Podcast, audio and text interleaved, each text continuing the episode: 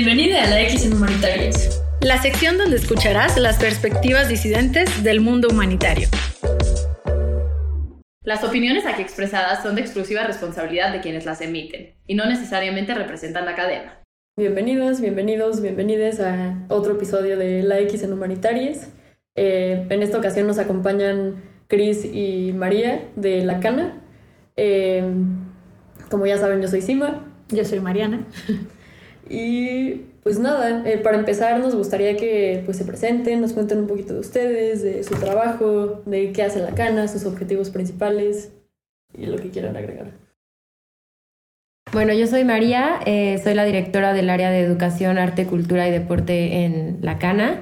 Eh, la Cana es una fundación que trabaja con mujeres privadas de su libertad. Trabajamos actualmente en seis penales, cinco en el Estado de México y uno en la Ciudad de México. Eh, trabajamos en diferentes ejes para ayudar a la reinserción social de las mujeres.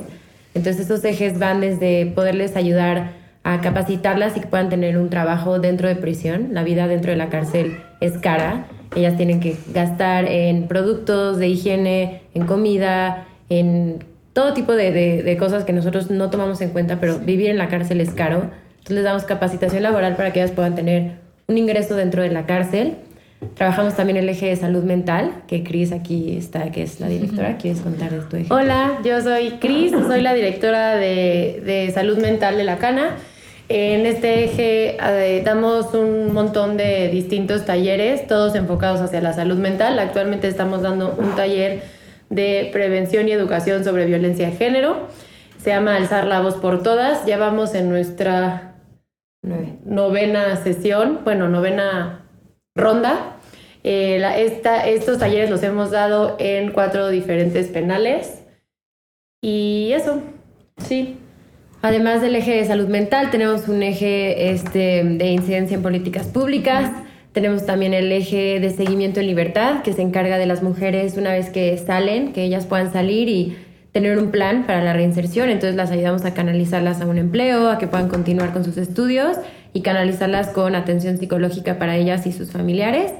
Y también tenemos el eje de eh, educación, arte, cultura y deporte, que llevamos diferentes talleres para capacitarlas en diferentes ámbitos que tengan que ver con, con esto. Entonces realmente la Cana es, es eh, un programa pues circular en donde se busca que dentro de la cárcel, en el proceso de salida y ya afuera, ellas puedan tener nuestro apoyo, nuestro seguimiento para que eh, justamente si es que van a estar mucho tiempo en la cárcel, puedan contar con herramientas desde legales, emocionales, este, educativas, para, para hacer su estancia lo más productiva posible, para que ellas puedan seguir teniendo como un objetivo y una meta en su vida, si es que van a salir, que para, para que cuando salgan ellas no vuelvan a reincidir, ¿no? Entonces realmente nos, nos enfocamos en, en, todas las áreas y los aspectos de, de las mujeres privadas de su libertad para intentar que realmente haya una reinserción, que también se, se corte como con esta cadena de violencia, de delincuencia con ellas, con sus hijos, con sus familiares, a través pues, de la promoción de, de, la cultura, de la salud mental, de nuevos valores, de nuevas, eh, nuevos objetivos para ellas y que puedan también saberse suficientes, autónomas, eh, fuertes, para poder justamente romper con estas pues, cadenas que, que, que las han llevado ahí desde, desde un primer lugar. La verdad es que ya hemos tenido el placer de presenciar el trabajo de la cana. Pudimos desarrollar estos talleres de bordando nuestras reglas dentro de los reclusorios y la verdad es que eh, nos impresiona lo congruente que, que es la ONG. Nos gusta mucho que es un trabajo como bastante holístico en el sentido de que no solamente llevan los talleres, hay todo este seguimiento posterior, hay todo eh, todo, esto, todo este interés por la incidencia pública, o sea, no solo por llevar estos talleres, este, que funcionan bastante, pero creo que muchas veces nos quedamos solo como en esos recursos y no pensamos más allá, ¿no? Y ustedes construyeron todo este plan súper completo. Y la verdad es que, bueno, no, no se estima, pero yo recuerdo que me impresionó muchísimo todo lo que he aprendido acerca de reclusorios gracias a ustedes, por ejemplo, esta cuestión de lo caro que es estar en la cárcel. Yo no, creo que nunca me había detenido a, a reflexionar acerca de ello. Em, pues aquí justamente en, en, México hay que pagar por absolutamente todo dentro de las cárceles, o sea, por cosas tan sencillas como el acceso a agua caliente, este, y en el caso pues de, de, personas menstruantes, pues todo, todo, todo, todo lo que implica toallas, medicamentos, me, me acuerdo que justamente sí me tocó platicar con una chica que tomó el taller que me estaba contando que tenía que ahorrar para poder comprarse sus medicinas porque sus cólicos eran muy fuertes y no se las regalaban o no se las proporcionaban. Y pues todo esto a mí me, me abrió un panorama completamente nuevo. Este, creo que justamente poco se habla acerca de cómo dignificar eh, la vida dentro de las prisiones. ¿Qué piensan acerca de, esto? Pues creo que, que como dices, eh, hay bastantes cosas que no se saben acerca de la vida en prisión, ¿no? O sea, creo que si no tienes por qué saberlo, o sea, si no tienes un familiar, si no es tu interés, si no, o sea, te dejas llevar pues por las películas, por todos estos como estereotipos de cárcel, eh, los malos están en la cárcel, las malas están en la cárcel y los que no están afuera y, y va, y ni siquiera lo piensas. Pero realmente una vez que te adentras en este mundo te das cuenta que, que pues la vida penitenciaria nos, nos afecta y nos, nos debería de importar a todas y a todos, ¿no? Porque si bien... Eh, se supone que no son lugares de castigo, sino de reinserción, acaban sí siendo de alguna forma lugares de castigo que, lejos de poder prevenir la delincuencia, eh, perpetúan eh, pues cadenas de violencia, de trauma, de una división social bastante latente en nuestra sociedad que nos acaba afectando a todas las ciudadanos y ciudadanos y es, es como tarea de todos estar informados. Entonces, eh, en efecto, tú pensarías, ¿no? O sea, si tú, si tú partes de la idea que los malos están en la cárcel y merecen lo peor, pues te vas cómoda pensando en que pues da igual lo que reciban, no nos importa porque pues, son malos, ¿no? Están castigados. Pero realmente cuando los ves como, como individuos, te das cuenta que todos son personas que en lo individual eh, tienen historias, que tienen motivos, que tienen razones, que si bien nunca justificamos el, el delito, es importante poder ver minuciosamente qué sucedió en cada una de las personas para que estuvieran ahí y cómo el estar ahí, lejos de poderlas realmente ayudar a, obtener herramientas para un mejor desarrollo, los aleja de eso, ¿no? Muchas veces perpetúa mucho más la violencia, los traumas que los hacen, pues, eh, o querer quitarse la vida, o querer no salir adelante, o, o tirar todo como pues ya a un saco roto porque pues realmente es privar todos sus derechos de, alguna forma, ¿no? Entonces, eh, lo que nos interesa es justamente, como dice, llevar, llevarlo, lo, dignificar a la medida de lo posible eh, sus vidas allá adentro para que realmente se pueda acabar con este ciclo. Entonces, cosas que para los demás que estamos fuera eh, son obvias o son como las damos por sentado, como agua caliente, como un cepillo de dientes, como crema para el cuerpo, eh, pañales para tu bebé, hay, hay, bebés en la cárcel, ahí para ahí conseguirlos es, es todo un tema. Hablamos también de cuestiones de hacinamiento, mujeres que en celdas que están hechas para pocas personas y hay, hay muchas más de las que deberían de estar, durmiendo en el piso, durmiendo unas sobre otras, este, cuestiones de salubridad también em, y de sobre todo como de en el, en el exclusivamente hablando de las mujeres, como no hay una perspectiva de género como tal, ¿no? Que tome en cuenta que las mujeres tienen necesidades distintas, ¿no? Desde lactar, desde menstruar y como no hay eh, espacios seguros para, para, ellas. Entonces, a medida que llevamos eh, estos recursos y ellas pueden darle como este sentido y dignidad a su vida. Si vemos diferencia en sus actitudes, vemos diferencia en cómo ellas se contemplan a ellas mismas y cómo se miran a ellas mismas y cómo pueden empezar entonces un cambio verdadero que las ayude eh, pues a realmente querer hacer las cosas de, de, una mejor manera porque antes ni siquiera habían tenido quizás el acercamiento, la oportunidad de conocer cómo se puede vivir de, de, de una forma distinta. Sí, o sea, acercándonos también a este tema de las personas menstruantes, ¿no? Nosotras en el taller justo que les comentaba de alzar la voz, eh, teníamos antes un, un, espacio en el que hablábamos del ciclo menstrual, ¿no? Y nos dábamos cuenta que ni siquiera conocían lo más básico. Ellas, pues, ni siquiera les habían dicho que un día iban a menstruar, ¿no? Más bien un día menstruaron y entonces empezó como todo este cierre de, y entonces ya tápate y entonces muchas no salgas, estás sucia, ¿no? Te entregamos un pañal, no lo laves, pero nadie les explicaba más allá qué sucedía, qué estaba pasando con su cuerpo, que eso iba a pasar una vez al mes, que en teoría debería de estar sucediendo una vez al mes, que si pasa más tiempo hay una irregularidad, que existen médicos que pueden ver este tipo de, de situaciones, ¿no? Ellas no, no tenían nada de conciencia sobre esto.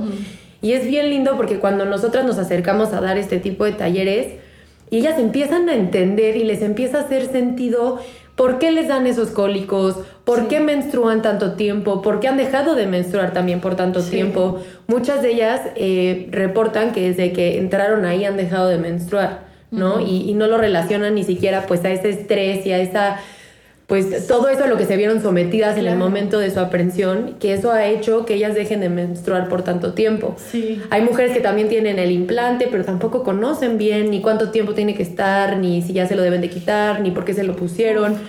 Entonces, eh, pues también enfocándonos más a este tema, es bien, es bien interesante y bien importante abrir estos espacios de conciencia y de entender tu propio cuerpo, ¿no? Aprender a llamarlo por cómo es, qué partes tiene, ¿no? ¿Por qué porque la vulva es de cierto tamaño, de cierta tal, y no es como se ha visto, como dice María, en todas las películas, y eso es lo que entendemos todas y demás, ¿no? Entonces, es bien interesante poder platicar con ellas acerca de esto, y creo que ustedes eh, lo vivieron cuando fueron, sí, ¿no? Sí, sí, sí, la verdad es que sí fue, fue una experiencia bastante interesante, y creo que algo que tenemos muy, muy claro en cadena es que a veces va a ser muy, muy, muy difícil que cambiemos por completo una realidad, por más que nos gustaría, ¿no? aquí nos toca mucho en desastres, o sea, nos toca ir después y sabemos que hay hasta un límite de lo que podemos hacer y tampoco como ONG podemos quedarnos ahí de por vida, ¿no?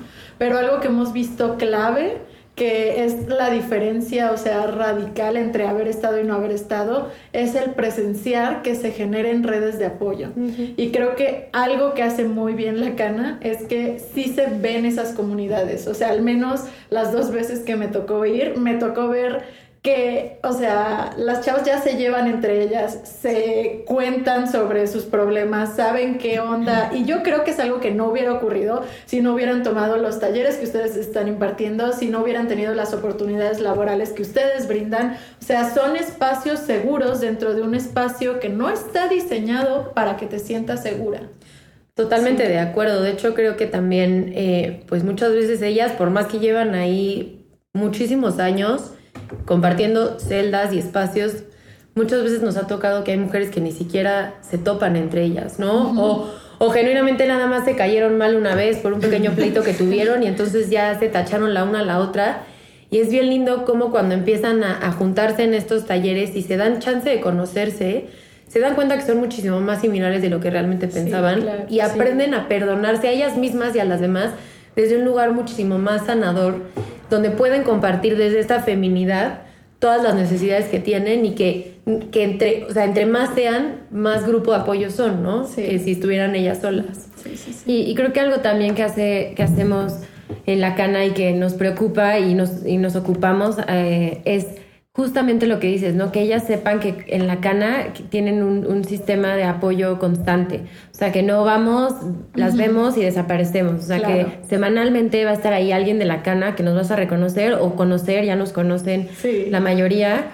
Y que saben que pueden ir desde, como dices, a, platicarnos algo. Y a mí me pasó una vez que me, me contó una, una tragedia y le dije, híjole, es que no sé cómo ayudarte. Y me dijo, no, solamente necesitaba que alguien me escuche. Y yo, ah, eso sí puedo hacer. Entonces, solamente como, como esto, ¿no? Que vean caras familiares y justo como una red de apoyo como cercana, sorora, horizontal, a la que se puedan acercar, a la que puedan recurrir para simplemente a veces para escuchar, a veces para, para quejarse, a veces para pedir, pero simple, y no siempre se puede hacer eso, pero que sepan que hay alguien ahí, porque si bien creemos que las custodias, que son las, las policías que trabajan ahí, hacen una labor gigantesca, este, pues al final es su trabajo y su trabajo también es pues contener pues a un montón de mujeres y es una situación pues bastante eh, poco ordinaria. Entonces muchas veces no, no cuentan como con, con, con estas figuras eh, a las que se puedan acercar y creo que es algo que hacemos, como mostrarles que ahí estamos y no estamos de pisa y corre, sino que estamos y llevamos varios años estando y estaremos y lo que podamos hacer lo, se los vamos a, poder eh, pues proporcionar o brindar y muchas veces es simplemente el apoyo, es la visibilidad, es el te veo, me importas, me sé tu nombre, me sé tu historia, te regalo un abrazo, este, es Día de las Madres y les llevamos tamales, o sea, lo que sea que podamos justo darles esa visibilidad de hay alguien aquí afuera a quien les, les importa, sí, para ellas eso creo que es lo más importante, saber que no están olvidadas. Justo, creo que ahí es bien importante, algo muy lindo que tenemos es simplemente reconocerlas, ¿no? Llamarlas por su nombre, no por su apellido, no, o por el apodo que tienen ahí dentro. Y, y el simple hecho de sentarte con ellas y llamarlas por tu nombre, Mariana, ¿cómo estás? ¿Qué ha sido de ti? Para ellas que han sido un color y un número durante tanto tiempo, cambia muchísimo la perspectiva, ¿no? Y, y abre también espacios a que ellas puedan cuestionarse desde otro lugar. Muchas veces tampoco existe una conciencia de lo que hicieron y por qué lo hicieron, simplemente era lo que tocaba hacer, porque a lo mejor crecieron en un ambiente que hacía eso, porque a lo mejor fueron obligadas también por un hombre a hacerlo y ni siquiera han tenido la oportunidad de sentarse a cuestionar, qué es lo que tú dirías, ¿no? Si te vas a la cárcel, pues vas a pensar en todo el daño que hiciste. Y realmente es todo menos eso, es, Sí, claro. es seguir generando como más, pues como decía María, más violencia, más rencor, más, más cosas negativas, más tensión hacia algo que podría ser distinto, ¿no? Una comprensión de lo que hiciste, a lo mejor un arrepentimiento, un perdón, y de ahí poder construir una nueva mujer diferente, ¿no? Además, el contexto particular de las cárceles de mujeres es pues, singular, ¿no? Tiene como unas vulnerabilidades, ya hablaron de algunas, ¿no? La menstruación, las necesidades como particulares de, pues, el cuerpo femenino, digamos. Eh, pero, pero habían mencionado algo que a mí me impactó mucho la primera visita que, que tuvimos, que es que las mujeres en las cárceles son las que más como Sí. cifras de abandono tienen y pierden a sus vis- visitas más fácilmente. Claro. ¿Quieren hablar un poquito de eso? Sí, en efecto, las mujeres en prisión eh, tienen una doble condena. El hecho de estar privadas de su libertad y el hecho de ser mujeres. Eh, en, bajo esta sombrilla patriarcal por la que, en la que vivimos, como que no se espera que las mujeres puedan eh, cometer delitos, ¿no? O sea, es como un doble tache. O sea, eres mamá y o eres eh, la prima o eras la nieta de quien cuidabas y tenías ciertas cosas que hacer, tenías que estar en la casa, en la cocina, tenías que cumplir con ser buena y ser prudente. Y entonces, si eres mujer y cometiste un del- delito y estás en la cárcel, implica que seguramente abandonaste, de cierta forma, lo digo entre comillas, abandonaste a tus hijos, abandonaste a tu casa, ahora quién va a hacer de comer, cómo tú si eres mujer. Entonces, realmente el apoyo que se les da es bastante, eh, y- perdón, inferior al que se les da a los hombres, ¿no? Los hombres de cierta forma están protegidos porque se espera que un hombre sea más violento, se espera que un hombre busque lo mejor para su familia y entonces tenga que delinquir en algunas ocasiones para llevar el pan a la mesa, digamos. Entonces, de una mujer no. Y muchas veces las mujeres que entran ahí también, eh, su delito tiene que ver con, con- con un hombre, ¿no? Por lo general suele ser su pareja. Y entonces a la pareja la visita la mamá, la abuelita, como que están muy cuidados los hombres y a, la, y a la mujer es como, pues no, o sea, tus hijos no te van a ir a ver, el esposo ya seguramente se fue con alguien más y ellas tienen eh, un índice de abandono mucho más alto que el de los hombres.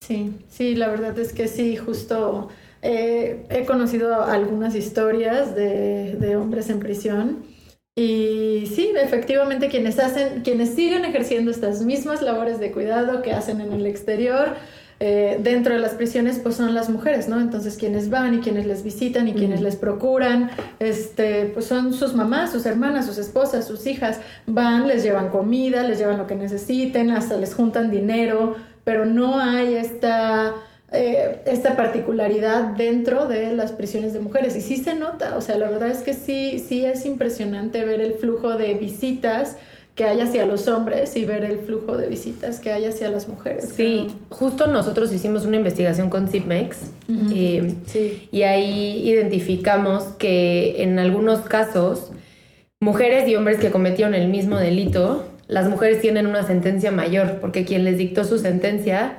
tuvo un pensamiento similar, ¿no? Al decir, ay, tú hiciste y cometiste el mismo delito, pero tú tienes hijos y como no los cuidaste, para ti van cinco años más. O hasta había un caso también que me acuerdo que era cometieron el mismo delito, pero tú mujer eres mucho más, planeas más, piensas más antes de actuar. Y entonces como no pensaste antes de actuar, para ti van un poco más de años, ¿no? Porque, claro, como dice María, el hombre es violento, el hombre así actúa, no piensa, es casi, casi animal y entonces va y entonces ahí está tu sentencia, ¿no? La que, la que se debe de dar, Pero tú, que tendrías que haber sido un poco más crítica y más pensativa, entonces te van un par de años más por eso, ¿no? Es que en la ley luego se ven todos estos como mandatos que aparte son súper contradictorios, ¿no? O sea, porque por un lado se piensa que las mujeres somos hiper emocionales y hormonales y que no tenemos la capacidad de votar, bueno, eso ya no, ¿no? Eh, pero en algún momento fue. en algún momento fue, ¿no? Pero por otro es esto de tienen más capacidad de planear y de pensar y premeditan más sus, sus acciones, ¿no? O esta cosa del mandato como de cuidado y de que si cometiste este delito, no nada más cometiste el delito, sino que descuidaste de tus hijos, ¿no? Em, ¿Tienen más reflexiones al respecto, como sobre todo este sistema penal que no está hecho con perspectiva de género y que sí debería estarlo? Creo que, creo que además de que no hay esta perspectiva de género eh, en la parte eh, legal, sobre todo en los, eh, o sea, pensemos que las cárceles de mujeres son cárceles de hombres en las que se adecuó un espacio para las mujeres porque se dieron cuenta de repente que las mujeres pues cometían delitos. Entonces, ponte tú que tienes un espacio gigante y entonces en el patio trasero empezaron a construir digamos, esta es el área de mujeres, ¿no? Y al principio habían cinco y después fueron diez y ahorita hay en promedio 350 mujeres por un penal que es varonil, en el que hay cinco mil y pico hombres, y entonces en la parte femenil ya hay 350. Entonces, realmente no es ni siquiera un espacio diseñado para que habiten 350 mujeres. O sea, se pensaba que eran para 50 quizás, ¿no? Entonces hay pocas celdas, eh, mal distribuidas, pocos espacios, pocas áreas deja tu áreas verdes, áreas en donde pegue el sol, em, mucho hacinamiento, hay bebés, eh, hay, un montón de necesidades diferentes y no se cuenta con una perspectiva de género para construir estos lugares. Hay pocas cárceles, me parece que son solamente 11 cárceles en toda la República Mexicana diseñadas con perspectiva de género para mujeres, en donde hay salones de lactancia, en donde hay este, ludotecas para los niños, en donde hay como toda esta, esta perspectiva, pero son solamente 11 en toda la República. Todas las demás son espacios construidos para hombres y en donde se hizo un espacio para las mujeres. Entonces, desde las leyes que rigen el penal son pensadas para hombres. Y si bien pues las necesidades eh, podríamos pensar, pues son iguales o pues es lo mismo mujeres y hombres, realmente no, porque entonces ellas viven bajo un, techo que no está diseñado para ellas, bajo leyes que no toman en cuenta estas cuestiones desde legales, desde físicas, desde emocionales, desde eh, de salubridad que, ellas necesitarían. Entonces cuando tú te acercas con ellas y les compartes desde un punto de vista con una perspectiva de género, como algunas de las razones que han influido quizás en sus vidas eh, para que ellas piensen así o para que ellas estén así o cómo han sido como sus relaciones familiares, ellas de verdad que, o sea, que eh, lo hablamos mucho en nuestros talleres, ¿no? O sea, cuando hablamos de violencia de género hablamos de estereotipos y, y empezamos a, a, plantar esa semillita en, en, en ellas y ves como para ellas es como descubrir, o sea, se les abre los ojos y las pupilas de, wow, nunca ni siquiera lo había pensado, ¿no? Hablamos de la violencia simbólica, ¿no? Y las hacemos reflexionar sobre las canciones, sobre la propaganda, sobre los anuncios, las telenovelas, el rol de la mujer y es como, wow, como que ya lo sabía, una parte de mí ya me lo decía, pero no sabía que tenía nombre, no sabía que hay un ciclo de la violencia, no sabía que todo esto se, se, se relaciona de alguna forma no, ahora me doy cuenta cómo eso a mí me afectó y ahora pienso en mi hermano y cómo tal. Entonces, para nosotros es muy, muy fuerte darnos cuenta cada sesión que damos y hablamos de este tipo de temas, como para ellas, cuando ellas empiezan a construir su propia perspectiva de género, es como descubrir un mundo nuevo en el que les hace sentido mucho, mucho de lo que son ellas y cómo han sido sus vidas desde este punto de vista de, ah, ok, es hacer mujer sí es diferente. ¿Por qué? Porque vivimos bajo la sombra patriarcal y eso me ha afectado. Entonces creo que em, más allá de las leyes y lo que esperamos que eventualmente puedan permear más esta perspectiva de género en las leyes, empezar desde antes, ¿no? O sea, desde poder em, empezar a que, a ellas sepan qué es género. O sea, así empezamos nosotras, qué es sexo y qué es género y por qué hablar de género es importante ¿no? Entonces cuestionarte por qué entre ellas hay violencia de género, ¿no? O sea, porque entonces ellas es como, no, pero aquí no somos machistas, porque aquí no ves ni siquiera un hombre. Es como, no, muchas veces, el, o sea, las primeras en ser machistas y aplicar violencia de género somos nosotras entre nosotras.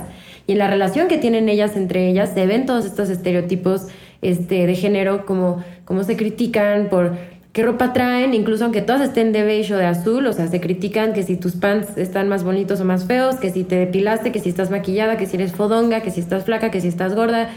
Entonces, poder, poderles compartir a ellas qué es la violencia de género, desde lo más mínimo hasta lo más complejo, a ellas les ayuda un poco como a entenderse a ellas, a la realidad y a México y creo que les da también como un sentido de paz, de decir, ah, ok, al final somos víctimas, de cierta forma, víctimas de un sistema mucho más complejo de que yo la haya regado o de que yo haya tomado pésimas decisiones o que yo, yo, yo, sino las ayudamos a ver como, o sea, sí, hay una responsabilidad enorme sobre lo que hiciste o no hiciste, pero también hay que ver como el panorama un poco más amplio, ¿no? O sea, al final, de qué forma este sistema y estas eh, condiciones de vida de ser mujer en México te han afectado y te trajeron aquí, ¿no? Desde, no sé, muchas son mamás, la gran mayoría son mamás, entonces les decimos, ¿cuántas de ustedes no están aquí por haber cometido un delito, por haber conseguido el dinero para alimentar a sus hijos, porque nunca hubo una planificación familiar, porque nunca te tuviste a pensar cuánto te iba a costar tener cinco hijos o uno. Y entonces para ellos es como, wow, sí, la verdad es que ahora que hago las cuentas no tenía el dinero para hacerlo y pues sí, yo sí, o sea, literal decimos, levante la mano quien cometió un delito y está aquí por y para sus hijos. Y la gran mayoría que son mamás levantan la mano. Entonces, creo que abrir ese, ese diálogo y compartirles esta información para ellas es como ayudarlas a, a, levantarse un poquito y justo dejar de ser víctimas del sistema y empezar a tomar conciencia de, de, cómo pueden dejar ser parte de y empieza entre ellas mismas. Wow, este, pues se me vienen a la mente muchas cosas, pero creo que una principal es como la desigualdad y no nada más en las cárceles, sino fuera de las cárceles.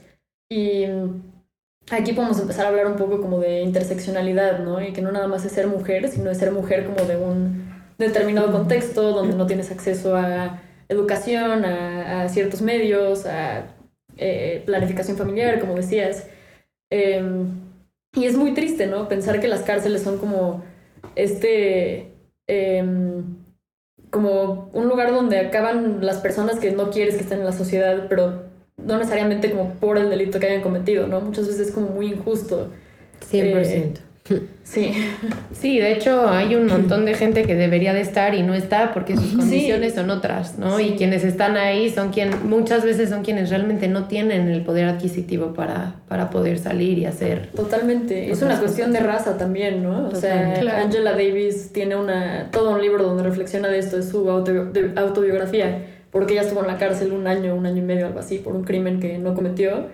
Y pues justo, ¿no? Todo lo que reflexiona es esta interseccionalidad y pues como la gente que acaba en la cárcel no es la gente blanca, rica, este... Total. Sí, Ajá. no, no, no, siempre. Sí, no, o sea, hay, hay un caso de una chica que está ahí porque ella y su pareja robaron una bolsa de globos para vender esos globos y, y, y poder tener dinero para sus tres hijos, ¿no? Y entonces tú piensas, bueno, ahí hay dos personas eh, privadas de su libertad por robar una bolsa de globos, eh, que descuidaron a sus hijos, hay un tema ahí con los hijos, ahora quién los está cuidando, este, si se van a ir al DIF, o sea, es como perpetuar estas, estas cadenas como de abandono, de trauma, cuando hay gente afuera que han hecho cosas muchísimo peores, pero deja tú muchísimo peores, tantito peores que robar una bolsa de globos y jamás van a ir ahí porque el privilegio al final te blinda de cierta forma de acabar ahí, porque también hablamos, hay mucha corrupción, o sea, a ti te pueden detener por pasarte un alto, por tenerla, eh, no haber verificado tu coche y das una mordida y, sales, y eso sería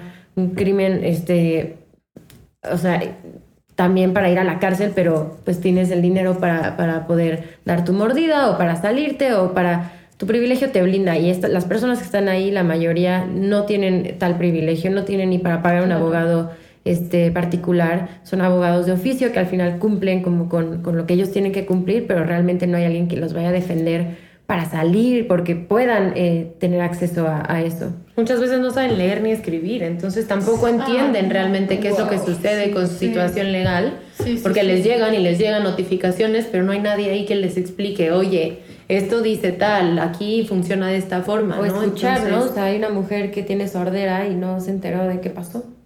Durante No, todo su juicio. wow. No, qué terrible. Sí, o sea, definitivamente no hay una perspectiva interseccional en las prisiones, creo que eso es... Ni en la ley, o sea, Sí, en no, todo el sistema sí, penal, ¿no? Sí, creo que Sí. eso es clarísimo. Y, y creo que es bien importante esto, ¿no? O sea, siempre lo decimos, a lo mejor la cárcel no es para todo mundo y si no quieres ir y no quieres conocer estos espacios, está bien.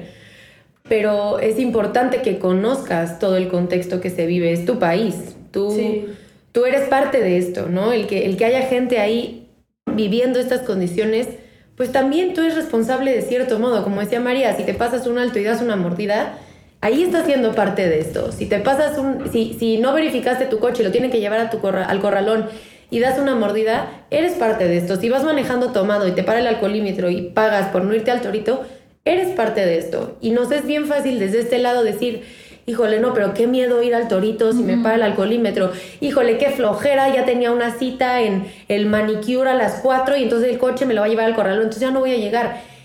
Y si nos nublamos a esta parte que es solamente nuestro mundo pequeño Sí. Sí. y soltamos ese dinero, pues eres parte de lo mismo que Claro. está sucediendo. Entonces, creo que entre más conozcamos estos contextos, entre más interesados estemos en, interesadas también en conocer todo lo que sucede adentro de estos lugares en nuestro país, eso nos va a hacer ciudadanos más responsables y más conscientes de cómo actuar. Yo siempre lo digo, desde el simple hecho de pasar por la calle y la persona que está limpiando las calles, buenos días, ¿cómo está? Desde eso, ¿no? O sea, tener este poco contacto con la gente que te rodea, con la gente que ayuda, con quien tienes una, una interacción diaria, eso hace pequeños cambios, que a lo mejor son muy pequeños, como tú decías. No puedes pretender cambiar al sistema completo claro. porque no se puede, es mucho más grande, pero esos pequeños cambios de conciencia son los que pueden ayudar a, a abrir más esta perspectiva, a que la gente conozca más cómo es el mundo dentro de, la, dentro de, pris- de prisión y puedan tomar acciones que puedan apoyar esto, ¿no? Claro, Ha- hace varios años estuve en un proyecto para personas liberadas este, de centros penitenciarios y ahorita no creo que la cifra sea la misma o no lo sé, pero me acuerdo que en ese entonces descubrí que el 80% de los delitos por los que metían a la gente a las prisiones eran delitos económicos. Yo creo que eso es un indicador fuertísimo, no necesariamente de que son los que más ocurren, pero justamente esto que ustedes mencionan, ¿no? Son los únicos que están haciendo que o los que más están haciendo que la gente llegue a las cárceles.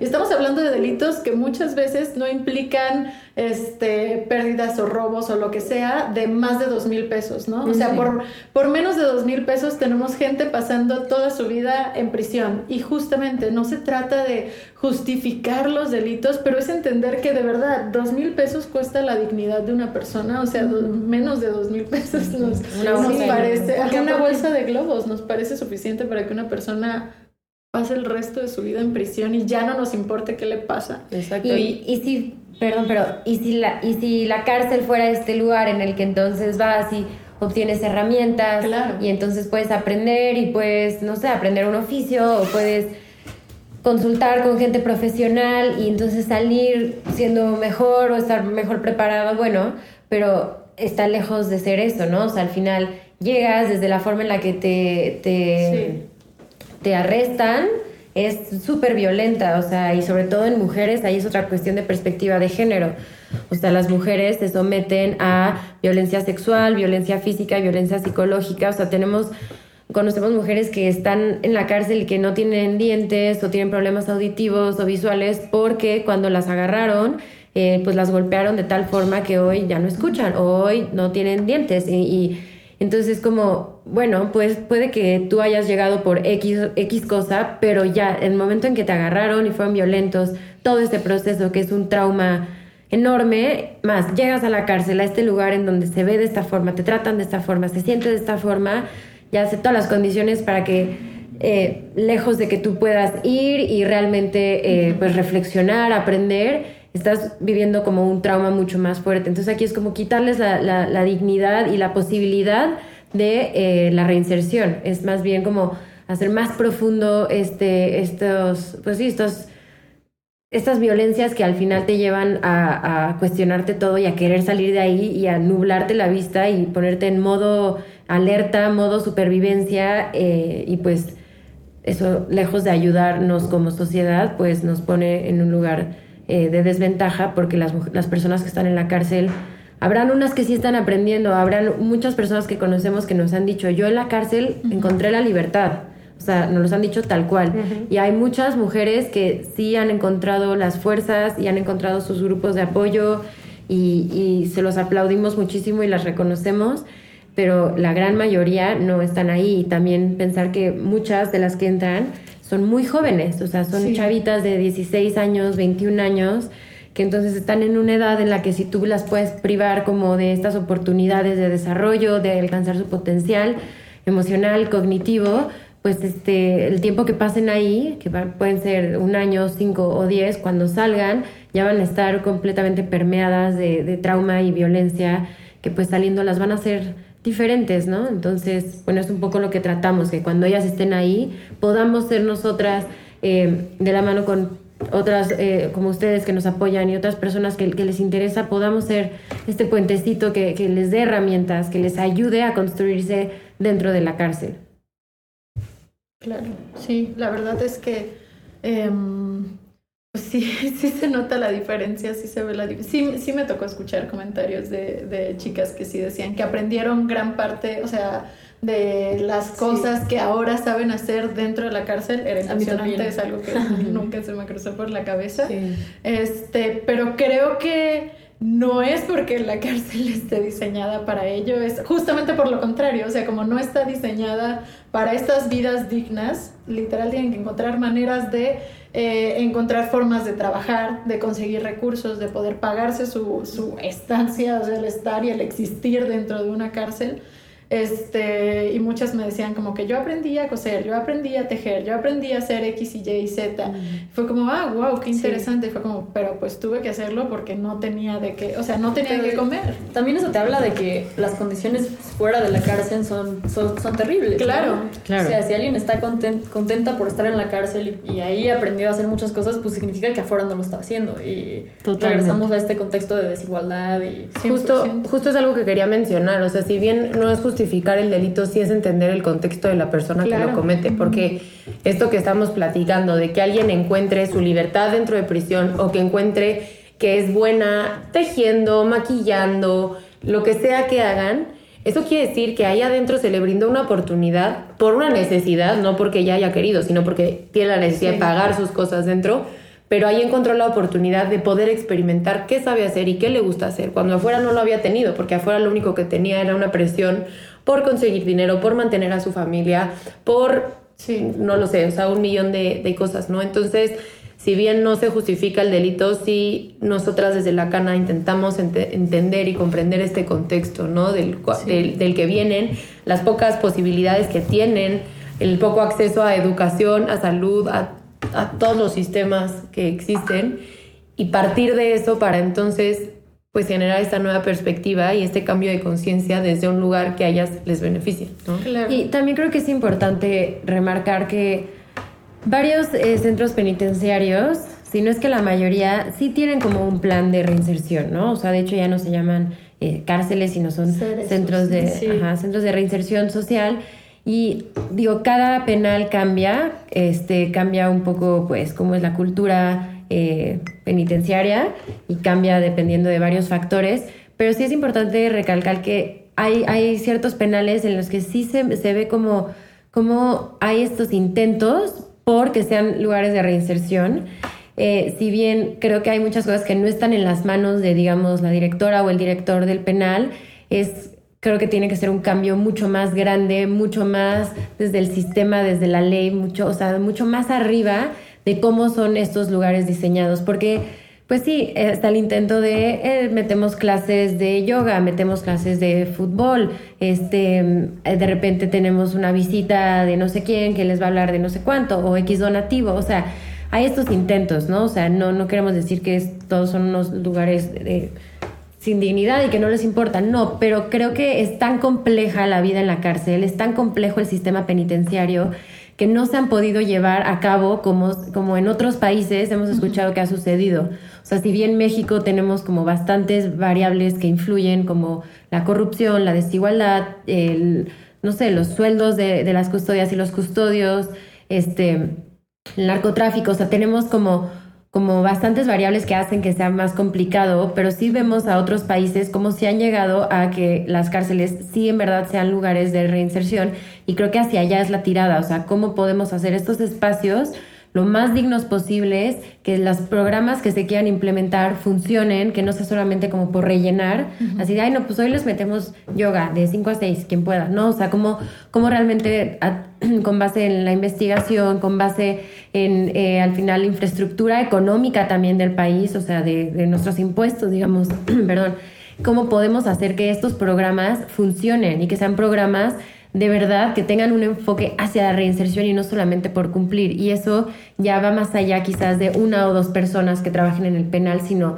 va mucho, mucho más arriba. O sea, que se hable de las personas privadas de la libertad en, en todos los ejes de, de la política, ¿no? O sea, que sea un foco de atención porque al final es parte de, y si te fijas en todas las campañas políticas, poco escuchas sobre qué va a pasar con ellos. Es como, sí, no.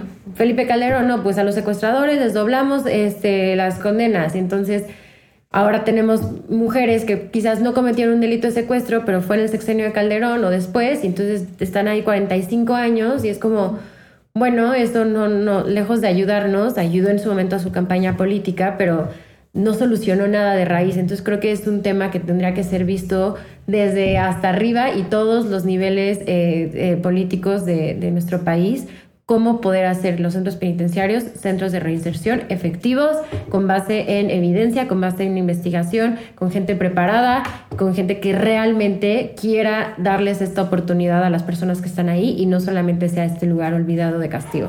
Es que creo que justamente políticamente conviene mucho que esta narrativa ya está súper establecida en México, ¿no? O sea, la gente mala, o sea, no, para empezar, no hay matices, o sea, la gente mala es mala, haya no, robado no espacio para humanizar a las sí, personas no, 100%, que o sea, son malas por, por esencia, ¿no? Justamente. O sea, esta narrativa y es muy más fácil, es más cómoda, ¿no? Claro. No, es que es 100% más sencillo que nada más pienses que es una persona que tú tienes que recluir de la sociedad. O sea, como que la perspectiva social que existe alrededor de los ahora cerezos, este, es que son un lugar para que nos cuiden del, o sea, el resto de la sociedad nos cuiden de esa clase de personas. O sea, en realidad no hay una idea de que la gente está yendo ahí a, o sea, aprender todas estas nuevas herramientas para reinsertarse de una manera muchísimo más saludable dentro de la sociedad. No, o sea, creo que o sea, son escasas las personas a las que les cruzaría eso por la cabeza. Claro, tú como persona privilegiada te da paz decir, ah, bueno, entonces los malos van a tener muchísimo tiempo en la cárcel. Que ya, que se mueran ahí. Exacto, y, pero realmente si lo ves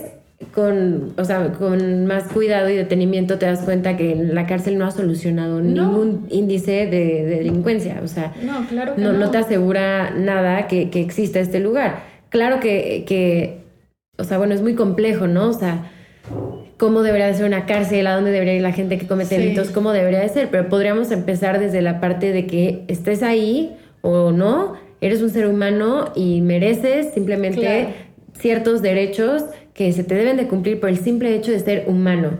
Y eso ya cambia todo, ¿no? Desde cómo es cuando te detienen, cómo te tratan, eh, con base a qué te están dando una sentencia u otra, cómo es tu vida dentro de prisión, o sea, creo que esas son cosas que sí nos empezamos, que sí nos podemos empezar a plantear desde ayer, o sea, desde cómo tiene que ser una, una, un detenimiento de alguien, ¿no? Y, y sí hay leyes, hay leyes que te dicen que tienes que cumplir con ciertas cosas, ahora de eso a que esté sucediendo, pues la verdad es que no.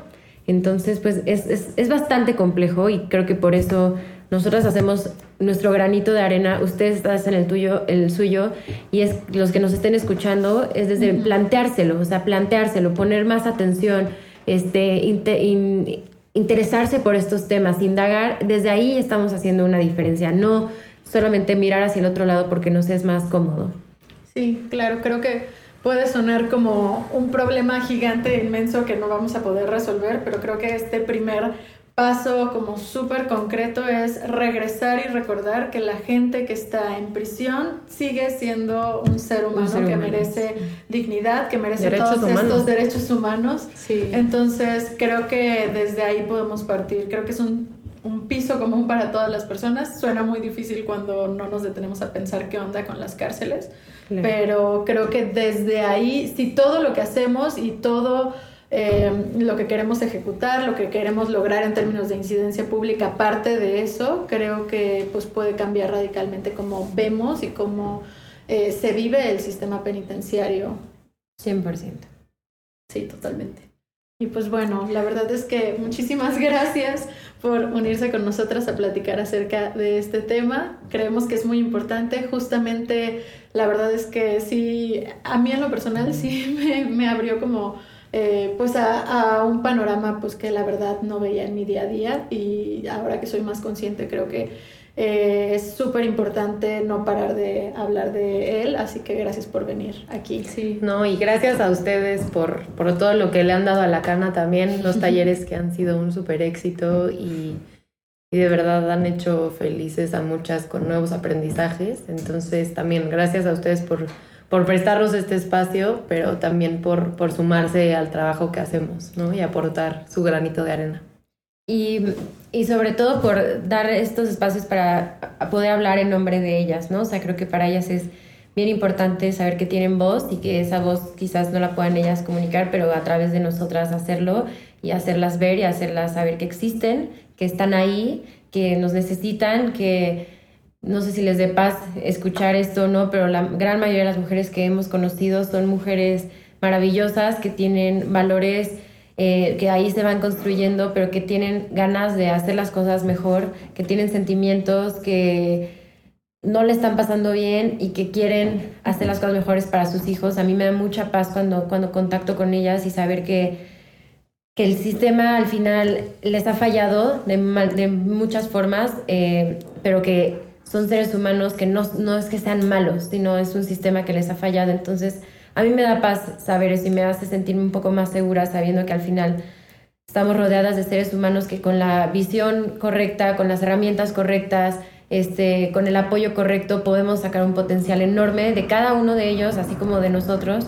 Simplemente ellos tienen otras pues obtuvieron otras oportunidades. Y, y, bueno, y solamente queremos agregar que estamos por abrir la Casa de Medio Camino, que es, va a ser como una especie de albergue para las mujeres que salen de la cárcel que viven en contextos de violencia, para que no regresen esos contextos de violencia en donde pues se repite esta cadena que las llevó a delinquir en, primer, en primera instancia, sino va a ser un espacio en donde ellas puedan ir a vivir ahí con, con sus hijas o sus hijos en donde van a dormir seguras, en donde van a estar lejos de esos, eh, pues de, de esos ambientes violentos, donde van a poder aprender ciertas técnicas, en donde van a estar cuidadas, van a poder crear y desarrollar pues un, un, plan de vida para futuro y así van a ir saliendo y irán entrando otras.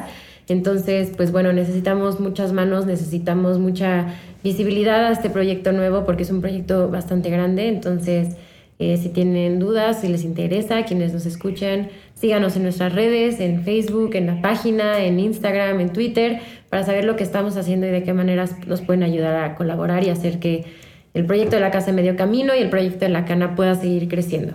Sí, totalmente. ¿Quieren decir sus redes para que las encuentren? Eh, sí, nos encuentran en todos lados como La Cana MX. Ahí están nuestros Twitter, Instagram, Facebook todo. Súper, perfecto. Pues bueno, pues muchísimas gracias por participar. Esperemos que sí la sigan para que vean todos estos proyectos que tienen y conozcan más acerca de ustedes. Y pues gracias por acompañarnos en otro episodio de la X en Humanitarias. Muchas gracias. Muchas gracias. Esto fue un capítulo más de la X en Humanitarias. Nos puedes encontrar en Instagram como arroba ecoshumanitarios y si quieres más información entra a ecoshumanitarios.com.